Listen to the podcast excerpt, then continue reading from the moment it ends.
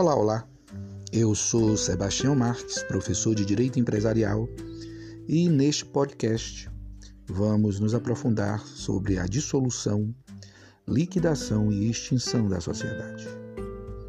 O término ou a extinção de uma sociedade requer certo procedimento que consiste em dissolvê-la, posteriormente liquidá-la, para ao fim se ter a efetiva extinção. A dissolução pode ser parcial ou total. A palavra dissolver significa desmanchar ou desfazer. Por isso, a dissolução de uma sociedade é a sua ruptura, isto é, significa desmanchar ou desfazer o contrato de sociedade.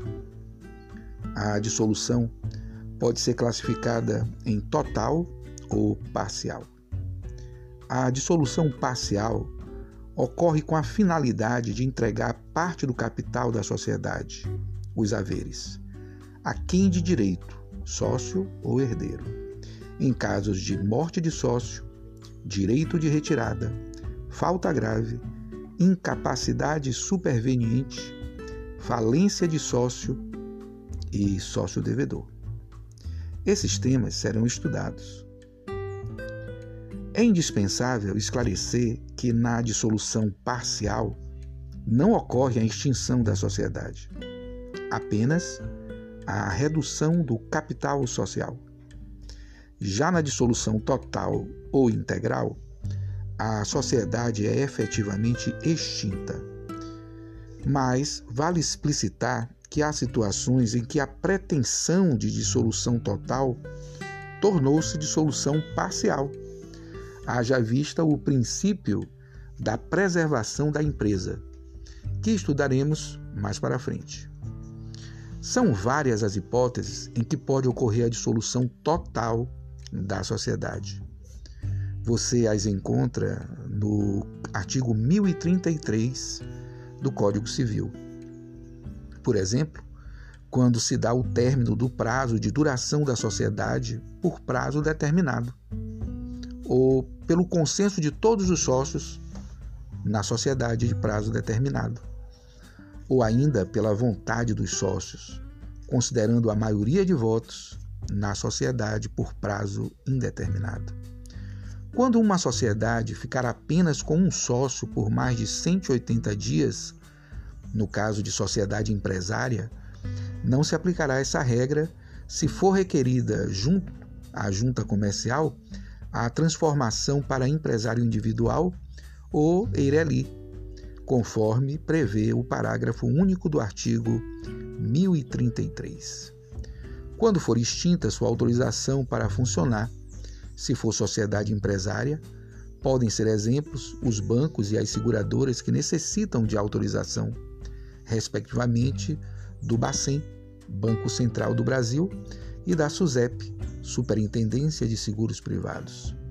Além disso, a sociedade pode ser dissolvida judicialmente quando qualquer sócio a requerer em razão da anulação de sua constituição ou quando a sua finalidade social tivesse esgotado, como por exemplo uma SPE, sociedade de propósito específico, ou se tornar impossível de se realizar é o que dispõe o artigo 1034 do Código Civil.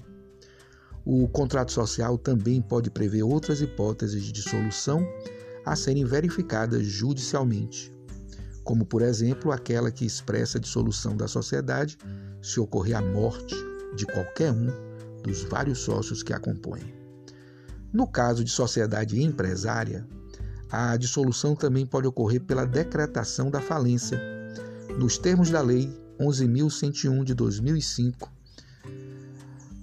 e também no Código Civil, nos artigos 1044 a 1087. Dissolver, liquidar e extinguir. Dissolução difere de liquidação e extinção. A dissolução total é o ato pelo qual se decide encerrar a existência da sociedade quando pode ocorrer tanto pela vontade das partes, quanto pela obrigação decorrente do contrato, da lei ou de determinação judicial.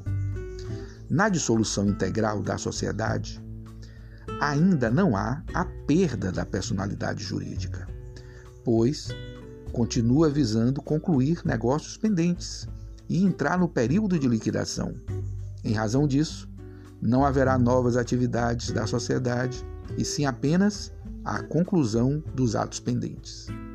A partir da dissolução, se ocorrer novas operações da sociedade, os administradores respondem solidária e ilimitadamente pelos efeitos produzidos por elas. A liquidação é o conjunto de atos destinados a vender o ativo, pagar o passivo e dividir o saldo restante entre os sócios. Durante a liquidação, ainda permanece a personalidade jurídica. Por sua vez, extinção é o término da existência da sociedade, ou seja, é quando a sociedade deixa realmente de existir e de ter personalidade jurídica.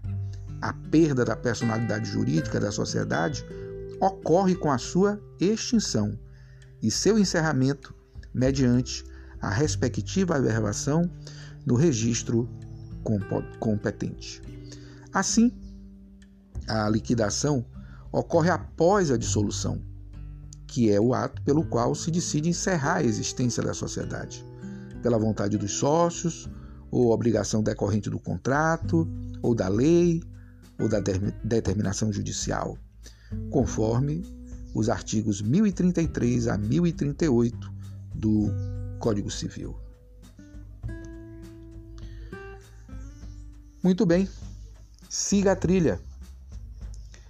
Nos vemos na aula ao vivo. Forte abraço.